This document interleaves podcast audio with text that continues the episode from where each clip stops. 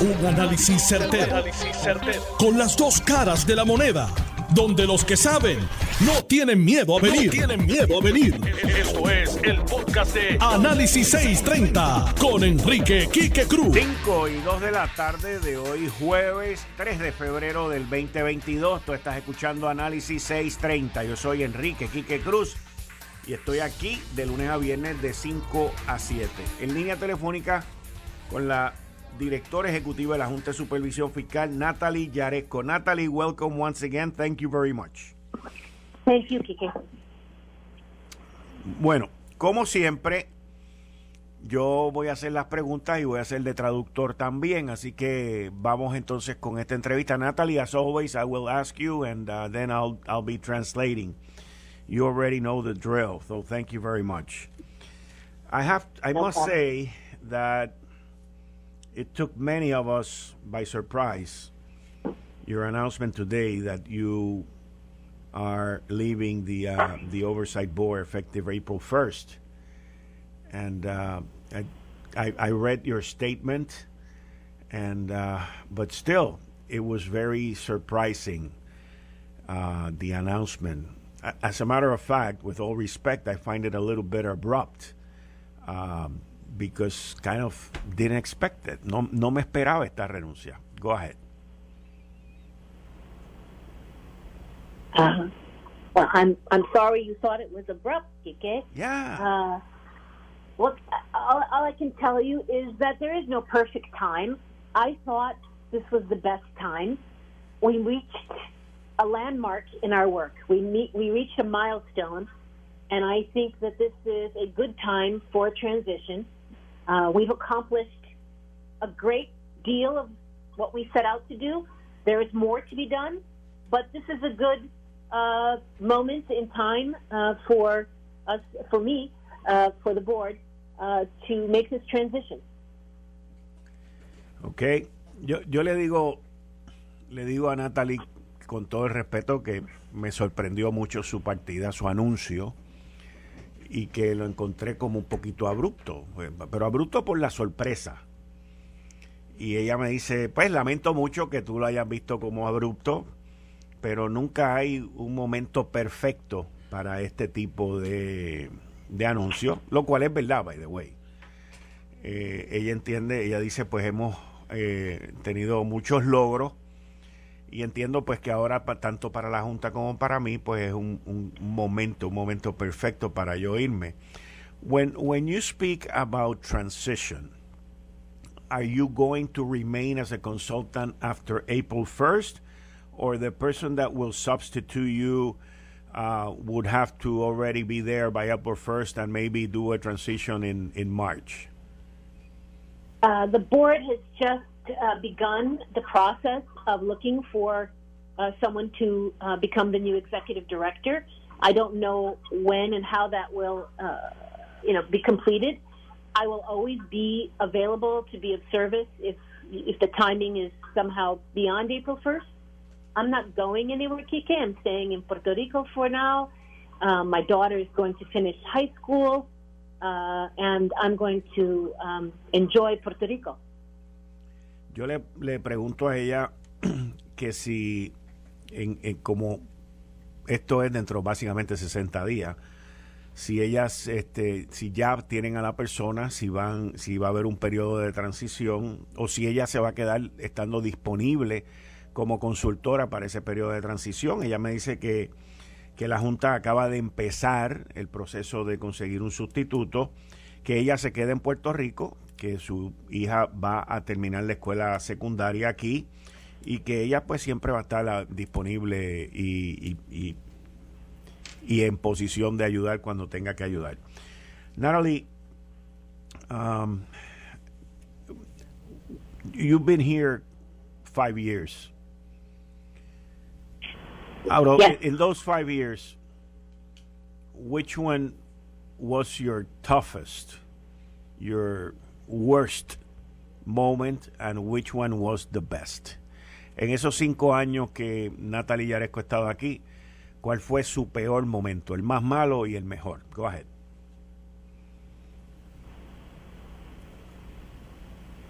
You know, the interesting thing is all five years have been very challenging. Not one year has been easy, but I can't say that any year was bad.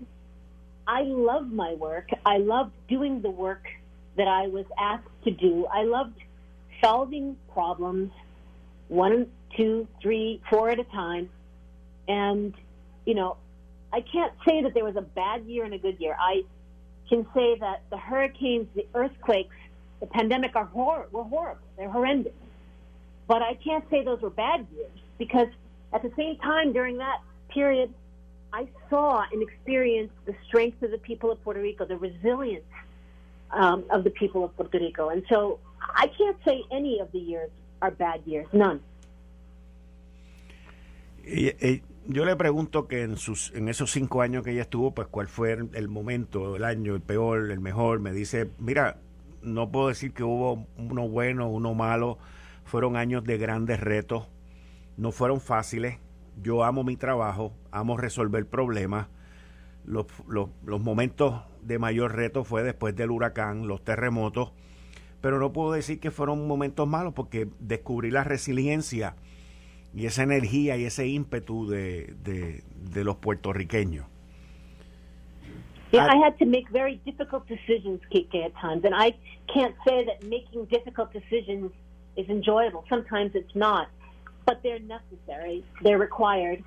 And they got us to this point where we are now able to have a stable budget, increase salaries, invest in a pension reserve trust, invest in the police pension, something you know very well. Yeah. And and you know, we've set up an emergency reserve fund. We we're able to do all these things because of the hard decisions that we had to take in the past. Ella continúa, me dice, eh, no puedo decir que las decisiones difíciles que tomé, pues fue, tampoco fueron momentos malos, porque eran decisiones que habían que tomar. Y luego ver los resultados de que tenemos un presupuesto balanceado, de que hemos podido conseguir dinero para aumento de salario, para meterle dinero al, sistema de pensiones de la policía, de los empleados públicos, eh, un fondo de emergencia, pues son muchos logros que hemos podido eh, eh, que muchos logros que hemos podido completar en estos cinco años. Were you were you ever frustrated by the political side of the island and some of the decisions and laws that they wanted to pass or they were able to pass, which they were not in tune with the uh, with being in bankruptcy. Le pregunto que si en algún momento se sintió frustrada por las leyes y las decisiones que el sector político tomaba eh, cuando pasaban leyes y, y, propuestas que no encajaban con una isla que estaba en quiebra. Go ahead. You know, Kike, I haven't met one Puerto Rican in five years that hasn't been frustrated at times the elected officials. I, you know, I don't know. That's a that's a question that seems loaded. I don't know. No, it's um, not loaded. As a matter of it, fact, I love your answer. um, yes, at times it's frustrating. Yes, uh, there's no question. You know, we spent way too much time fighting in court, way too much money uh, fighting in court, when many times uh, the elected officials knew very well that the laws they were passing could not be paid for. They were making promises they could not keep. And that's unfortunate. But I'm very hopeful that, you know, that time is over and that, you know, we are uh, in a time now where, you know, elected officials can, you know, say they want to be accountable, they, they want the oversight board gone, they want uh, to control the finances, so they're going to be accountable. They're going to be responsible. I hope that that's the future of Puerto Rico. Le, pregunto, le pregunto a Natalie si eh, en algún momento se frustró con los políticos, con las decisiones que tomaban, con las leyes que pasaban. Ella me, me dice que todavía eh, no ha conocido a un boricua, a un puertorriqueño que no haya estado frustrado con la clase política en Puerto Rico y después me dice que mi pregunta era cargada y, y ahí es donde yo me he hecho a reír y le digo que no, que me, me inclusive que me gusta la contestación. Me dice, mira, Eh, estos años fueron al principio muchas batallas legales, muchas promesas por parte de la clase política, muchas leyes que no se podían cumplir, muchas leyes que no se podían lograr y que ella espera que luego de los controles y de todo este proceso, pues que la clase política se haga responsable del presupuesto, se haga responsable de sus gastos y que Puerto Rico pues eche hacia adelante. I have to remind everyone, the only reason Promesa was adopted and the only reason La Junta is here is because of financial mismanagement in the past. If everything was okay, none of this would exist. And so, you know, it, it hopefully will end. Hopefully there's lessons learned. But it, it was the case and it has to, you. Tengo que recordarle a, a la radio audiencia que la razón por la cual la Junta está aquí La razón por la cual estamos en este proceso fue por la mala gerencia, por los malos manejos presupuestarios. Y pues ella espera que luego de este proceso eso termine y Puerto Rico tome una ruta distinta. I, I want to go now into the plan of adjustment and much, much of the information that is out there were the pensions for all the teachers who are working today, were they cut? ¿Fueron las pensiones de los maestros recortadas en el plan de ajuste? Go ahead. No, the pensions, monthly benefits have not been cut for anyone. For anyone? But yes, for anyone. But yes, the accrual of future pensions were frozen for teachers. They were frozen now, just like the the pension for all the ERS pensioners was frozen in 2013. Le pregunto que si las pensiones de todos los maestros en Puerto Rico fueron recortadas. Ella me dice que no, que ningún beneficio fue recortado. Ahora, eso sí, que las pensiones son congeladas, como fueron congeladas en el 2013 de todos los empleados públicos. Cuando ella menciona la palabra accrual, es que esas pensiones no van a crecer, sino que se quedan con el valor que van a tener el 15 de marzo de este año. Is that correct? I mean, the, the, uh, the, the pension benefit will be whatever they have accrued as of March 15, 2022. That's correct. So when a teacher retires five years from now, right? Uh-huh. The teacher will have the benefit from the pension system, the government pension benefits. They will have the Social Security, and they will now have the 106 account with the monies from their paychecks that they're putting in to their 106 or defined contributions. So when they retire 10 years from now, seven years from now, five years from now, they will have three sets of retirement income the pension from the government, the Social Security from the federal government, and the 106 account. Uh, and again, that's the same. That's the same as everyone in ERS.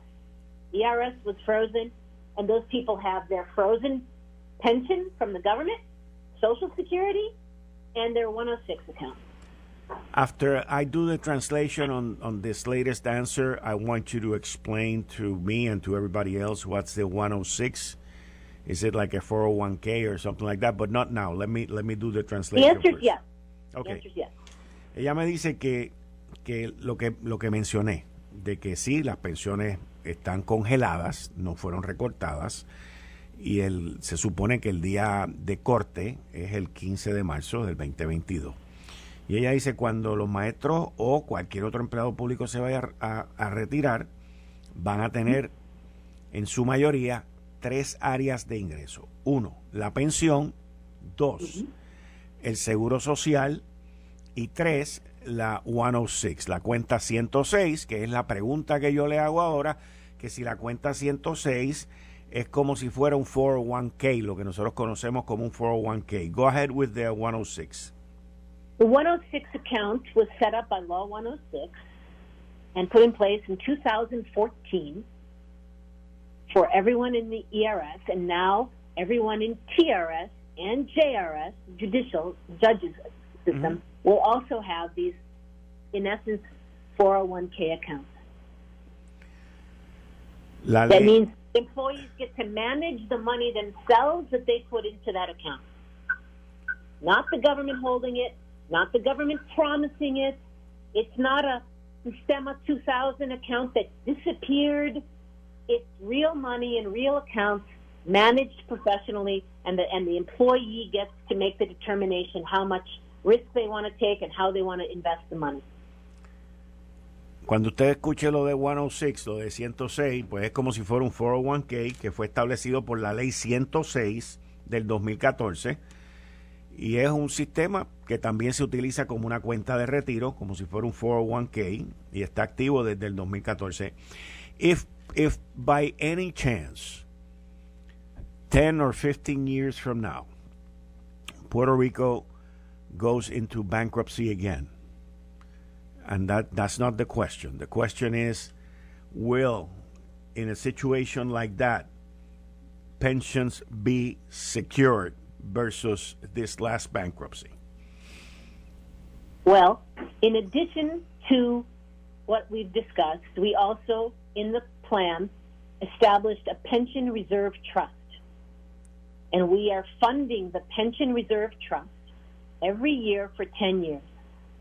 So the first contribution in fiscal year 22, this fiscal year, will be about $1.4 billion. And that money goes to secure, as you say, future pensions. The fiscal plan last week had about $10 billion over 10 years going into the pension reserve trust. That means about 50% funding for the future pensions. We're going to go from today having zero. I want to be clear, we have 0% funding we have zero set aside for our pensions today. And we're going to build a trust that goes from zero to 50%. So that you're absolutely right. There is money for the future of those pensions set aside now. In the government, this is part of the plan. It is set aside securely. How how much how much money uh, on a yearly basis for ten years? I'm sorry. About on average about a billion dollars each year for 10 years. So 10 billion dollars in 10 years. Wow. Yo le pregunto a Natalie Yaresco si en caso de que Puerto Rico vuelva a caer en otra quiebra de aquí a 10 o 15 años, ¿qué sucedería con las pensiones? Porque las pensiones en esta quiebra no estaban aseguradas y estaban propensas o estaban abiertas a que se recortaran, lo cual no ocurrió. Y ella me dice que las pensiones se estableció una reserva para las pensiones en las cuales el gobierno de Puerto Rico va a estar abonando aproximadamente mil millones de dólares al año para esa reserva de las pensiones, que en un periodo de 10 años terminará teniendo 10 mil millones de dólares de un fondo de pensiones que cuando ella entró me dijo lo cogieron en cero y lo van a llevar a un 50%. When you mean from zero to 50%, it means that that 50% uh, would be that there's going to be 50% of the money that is going to be owed? No, it means that there's going to be 50% of the money already set aside. Okay. The rest will get paid through PAYGO, just as we pay now. But ah. oh. It's, yeah, uh, I think I think he, the key thing people keep forgetting is there's no money in the pension funds now. Yeah. No money in ERS, no money in TRS, no money in JRS. So, you know, there is no pension fund. So we either pay PAYGO now, right? We pay as you go. Uh-huh. Or we now set aside, aside new money. We're doing it now for the future. And so that's what that pension reserve trust is putting aside money now, so never again do the retirees have to wonder is there enough money in the budget 20 years from now to pay their pensions? Okay. In terms in terms of and I would leave it up to you if you want to answer this one, but during the first year that you were dealing with government and dealing with all the areas, um, mainly with the fiscal plan, but you dealt with everything. Did you encounter any transactions or situations that they were clearly a corruption act? We are not a law enforcement agency. And if there was ever any concern, the concern was turned over to the law enforcement agency. Okay, okay. So it's not it's not in the mandate, it's not in my power, it's not my responsibility. I don't have the expertise to do the job of the FBI. The FBI needs to do the job of the FBI. Did you ever refer any transactions to the FBI? I prefer not to answer that question, but that probably gives the answer in and of itself. Okay, no problem. What's going to happen with the plan of adjustment? And this is for closing because I need I know you have other engagements. But what's going to happen with the with the plan of adjustment, or or now the the next process that the board is going to get into with the electric company, with Prepa? So yeah, you're absolutely right. We have two entities left in bankruptcy: Prepa and Carreteras, HTA, and uh, I think we will be filing a plan of adjustment for Carreteras uh-huh. within the next two months. We had already reached agreement with the bondholders, so that is uh, something that can move relatively quickly. Mm-hmm. Uh, and then with PREPA, we have reached an agreement with bondholders. We need to see if the legislature will pass some necessary legislation. If not, we need to try and renegotiate with the bondholders if they are willing. Um, but for a plan of adjustment for PREPA, we need to deal with bondholders, with fuel line lenders, with unsecured creditors, and with another insolvent, unfunded, underfunded pension system, the PREPA ERS. So again, PREPA is a little more complicated because we have different creditor groups and we have an insolvent pension system to deal with. In PREPA? Sí. With, with an obligation of how much? It's, I think it's about five, maybe I, I don't know the number off the, The top number of my head. the number Five- that I have heard is about five billion dollars. Yeah, I think I think it's around five billion. I have to be honest with you, we haven't had up to date numbers from PREPA ERS in a while. So, uh, you know, to be accurate, you need to have data, Mm-hmm. and uh, PREPA ERS needs to start sharing some data with us in order for us to have a better, accurate picture of what's there. Natalie, um, I want to thank you for everything that you have done. And I know you had your good times and your rough times, but I think that you know your your personality and your knowledge, and mainly your dedication uh, during this past five years, have helped Puerto Rico to get out of this big hole created by a bunch of people who are out there uh, having a great life. But at least from my point of view and from the work that we did together with the police, I, I want to thank you once again. And now that I'm being able to do it personally, um, thank you very much for everything that you have done. Puerto Rico is in great debt with you. Thank you so much. I'm always, always going to be a champion for Puerto Rico, and I will always be supportive of Puerto Rico in every forum, no matter where I am. And I am very grateful for you, Kike, and for your radio show. I thank you very much. Thank you very much, Natalie. Take care. Bye. Y ustedes escucharon a Natalie Yaresco. La última pregunta tuvo que ver con prepa y, quedan dos procesos de quiebra todavía, el de carretera y el de la Autoridad de Energía Eléctrica. Obviamente el de la Autoridad de Energía Eléctrica, esto lo digo yo, es el más difícil. Ahí ese va a llevar un proceso legislativo que yo personalmente creo, no ella, ella no me lo dijo, pero yo personalmente creo que la legislatura no lo va a aprobar. Eso obligará, obligaría a la Junta de Supervisión Fiscal a volver con los bonistas de la Autoridad de Energía Eléctrica a renegociar este acuerdo. Entiendo que es por tercera ocasión, pero ese es el que nadie quiere meterle mano. Eso lo estoy diciendo yo, no ella. me dijo que el otro proceso de quiebra que falta el de la autoridad de carretera, que ese ya está negociado con los bonistas y ese debe estar ya corriendo y aprobado en los próximos dos meses. Al final le di las gracias a Natalie Yaresco por todo el trabajo y por todo lo que ella haya hecho. Esa es mi opinión y ese es mi sentido. Eh, estás escuchando el podcast de Noti1.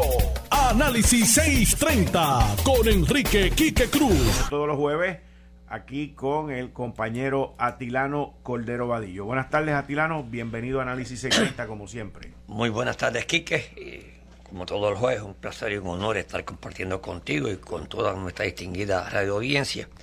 Un cordial saludo a, a todos nuestros escuchas y especialmente a, los que están fuera de Puerto Rico. Mira, ahí yo estaba oyendo tu, tu entrevista con, con Natalie y, estaba oyendo las reacciones de, algunos empresarios. A mí me cogió de sorpresa esa renuncia. A mí también. Yo no esperaba esa renuncia porque ya ella había hecho lo más difícil.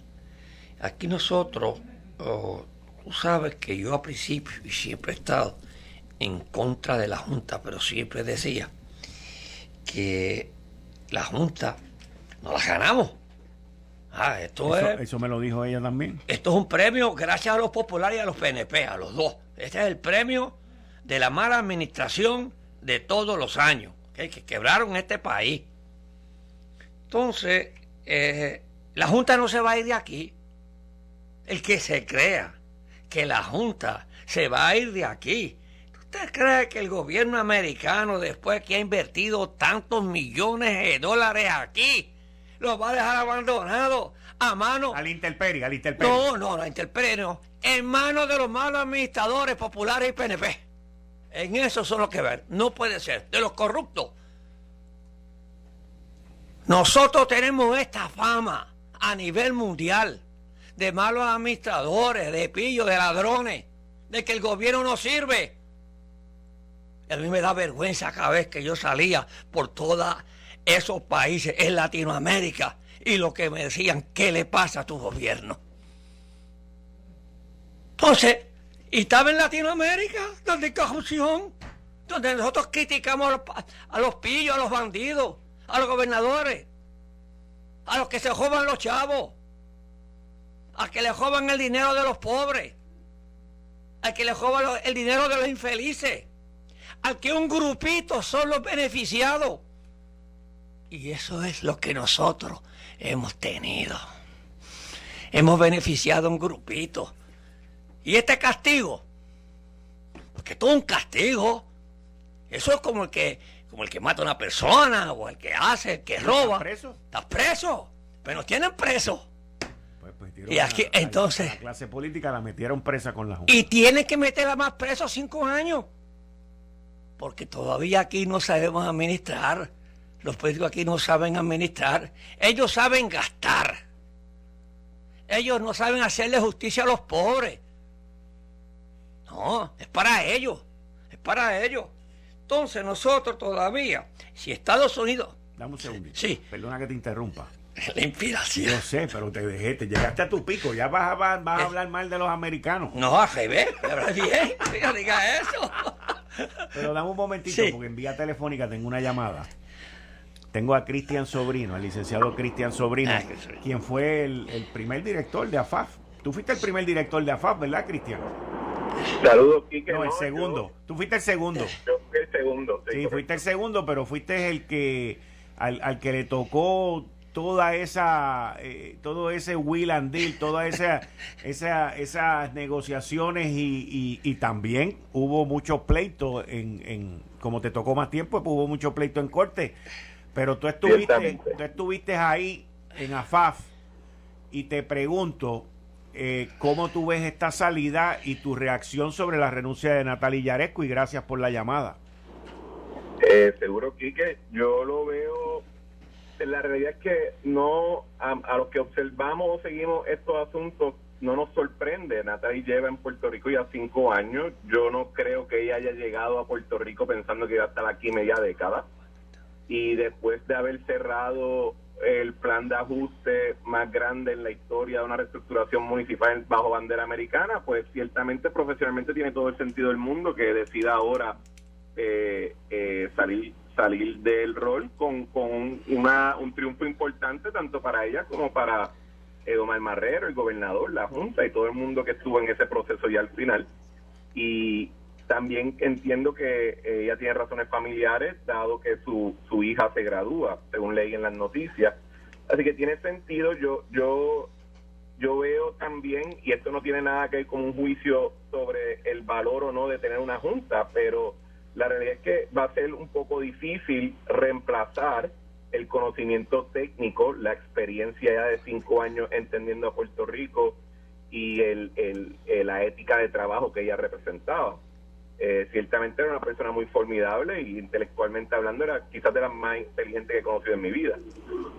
Pero yo esperaría ver, ver que la Junta aproveche la oportunidad para procurar una persona puertorriqueña o con lazos fuertes con Puerto Rico que pueda que tenga mayor facilidad en establecer relaciones políticas y de trabajo con el gobernador y los líderes legislativos y que pueda entonces encaminar el proceso ya para darle fin a la junta como tal.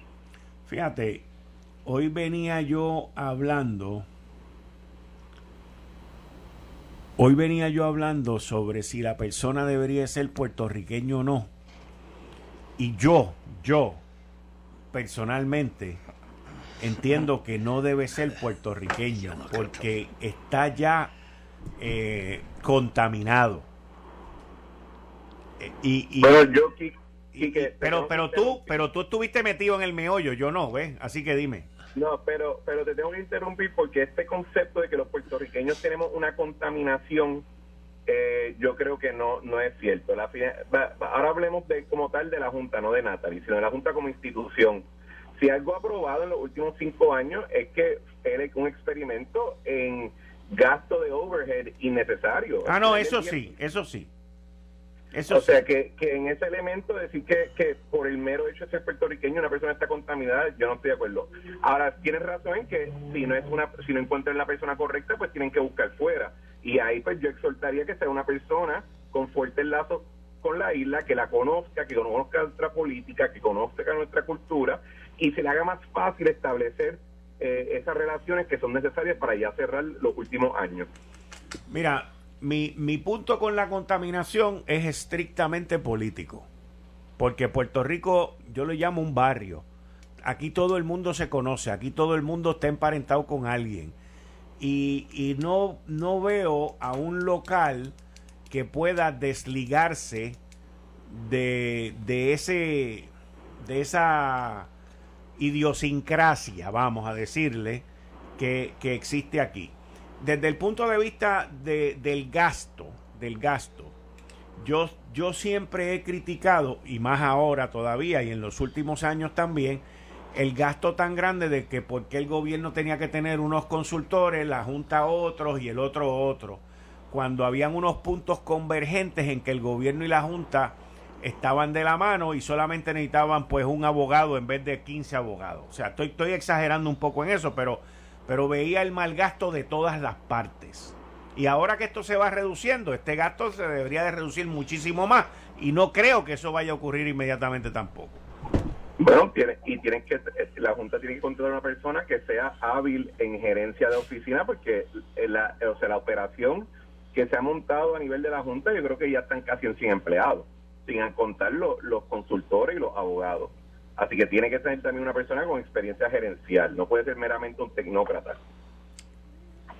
Tienes un muy buen punto ahí, eh, porque, diablo, 100 empleados son un montón, ¿oíste? Eh, una organización grande y no debe sorprenderle a nadie. O sea, en, AFAF, que también es una agencia bastante pequeña cuando uno lo compara con los titanes como educación o hacienda, eh, etcétera pero a voy a tener sus, en, un momento, yo creo que llegué, yo llegué a tener eh, alrededor de 60 o 70 empleados, quizá un poco más. Eh, así que no estos temas fiscales no son fáciles de manejar, necesitas un equipo grande, pero necesitas también una persona, y, y Natalie en eso también se le tiene que reconocer, era muy buena gerente. ¿Tú crees que ella hizo un buen trabajo? Yo creo que, que ella hizo un muy buen trabajo en una área y en otras creo que tuvo desaciertos. ¿Cómo eh, cuáles? ¿Cómo cuáles? Bueno, el tema de las pensiones, el, esto, eh, piénsalo, Kike, eh, nosotros tuvimos cinco años litigando algo que al final la juez despachó con dos párrafos en la orden. Sí. Igual el tema de los momentos de reducción de jornada, algunos de los asuntos de cómo manejamos. Eso fue arrancando, eso fue, eso fue arrancando, eso fue después del primer plan fiscal en el 2017. Correcto, así que tuvo sus desaciertos y también hay que uno cuestionarse cuántos eran genuinamente desaciertos de ella versus simplemente ella estaba ejecutando la política que establecía la Junta. También. Eso pues lo, lo, lo sabremos cuando ella escriba sus memorias, pero, pero en términos, vamos a ponerlo de esta manera, si Puerto Rico iba a tener que tener una junta y Puerto Rico, esa junta tenía que contratar una directora ejecutiva, pues pudo haber hecho muchísimo peor que Natalia Yareco. En muchos sentidos ya fue un, un activo del cual todos los que estuvimos involucrados en el proceso aprendimos muchísimo. Eh, lo que pasa es que no se puede desligar fácilmente de las críticas que uno le pueda tener a la ley o a la misma Junta como institución. Así mismo es, así mismo es. Cristian, muchas gracias y gracias por tu llamada. A usted, que cuídense todos. Muchas gracias, gracias. Ahí ustedes escucharon a Cristian Sobrino, que fue director ejecutivo por más tiempo eh, de AFAF, que es la entidad que vino a sustituir el Banco Gubernamental de Fomento luego de la quiebra del Banco Gubernamental de Fomento también. La quiebra, Banco Gubernamental de Fomento. Dime, Atilano, perdona que te interrumpí cuando ibas a empezar con el gobierno de los Estados Unidos. Fíjate si me acuerdo. Iba a decir, el gobierno de los Estados Unidos. Tiene que vigilar tiene que y ser vigilante con los dineros que entran a Puerto Rico y más con todos estos dineros que vienen para Puerto Rico. Yo te quiero decir, que, con todo el respeto, yo no puedo, yo no puedo juzgar si Natalie Yaresco fue buena, fue mala, si hizo un excelente trabajo, si no lo hizo, pero estar en esa posición no es fácil. Es una posición difícil tu administrar la quiebra más grande que se ha dado en Estados Unidos de, este, de un municipio o un pueblo, o un estado. O sea, nosotros tenemos ese récord allá en Estados Unidos y lo tenemos allí. Y aquí nosotros todavía estamos comenzando esto. esto no es fácil todavía. Aquí nosotros tenemos que tener cuatro estados financieros balanceados para ir a, a dónde? al mercado de bonos. Tenemos que llevar a Puerto Rico al mercado de bonos y tenemos que financiar infraestructura y tenemos que financiar un sinnúmero de este, eh, la economía de este país. Y todo esto, y todo esto está sujeto a que nosotros, el crecimiento de nosotros económico sea mínimo un 3 o un 4%.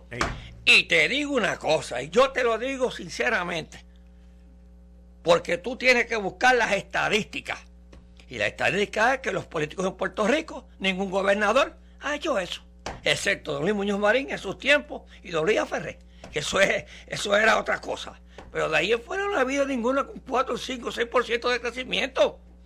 Y hay que buscarlo para ir a buscar al mercado de bonos. Y te digo, yo sigo, te lo digo diciendo, en todos lados, los políticos, y más aquí, han sido siempre indisciplinados si han sido indisciplinados. Y oye, y, aquí tenemos que continuar con una buena administración.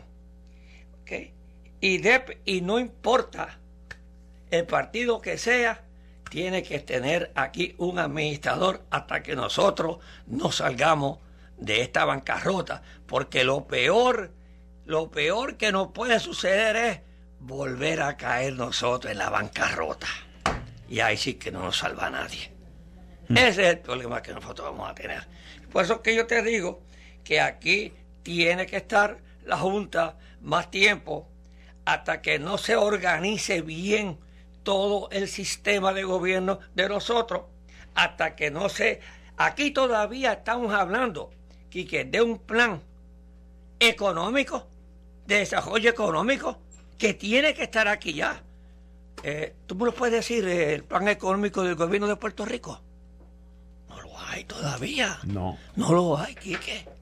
Pues esas cosas son, eso se llama, tenemos que ir a la disciplina.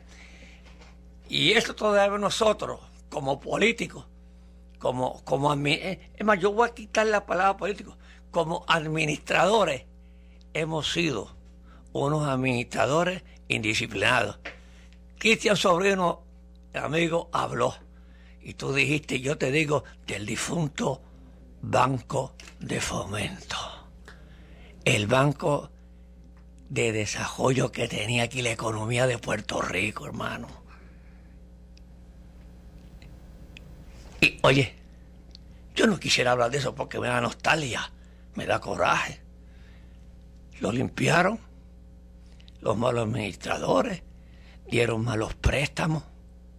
Los mismos gobernadores cogieron préstamos malos para sus obras, de buena fe, de buena fe. Ay, eh, les digo que todo parte de buena fe, pero de la buena fe nos quebraron. Y falta todavía entonces que no salga la Junta de aquí hasta que nosotros no enderecemos este país. Ese es el castigo que hay que darle a todos los políticos. Entonces, tú entiendes que tú entiendes no no espérate no me lleves para no no no no tú entiendes tú entiendes entonces que la junta va a permanecer aquí ¡Ah! mientras esté la purrucha de los fondos federales de reconstruir a Puerto Rico ese es tu punto no es que tiene que estar porque somos unos malos administradores los cogen para otras cosas es más si aquí vienen gente a ver un legislador y se inventa algo que va a un cohete a la luna son capaces de financiarlos ellos con estos chavos. Sí, porque no saben administrar. No saben administrar aquí todavía. No hemos sabido administrar. Oye, y una pena que hemos derrochado tanto dinero y lo hemos mal administrado. Puerto Rico era, como decía por ahí, siempre he dicho, era para tener las calles de plata y las aceras de oro. Pero lo administraron mal. Esto fue el, podcast de Notiuno. Análisis 630 con Enrique Quique Cruz.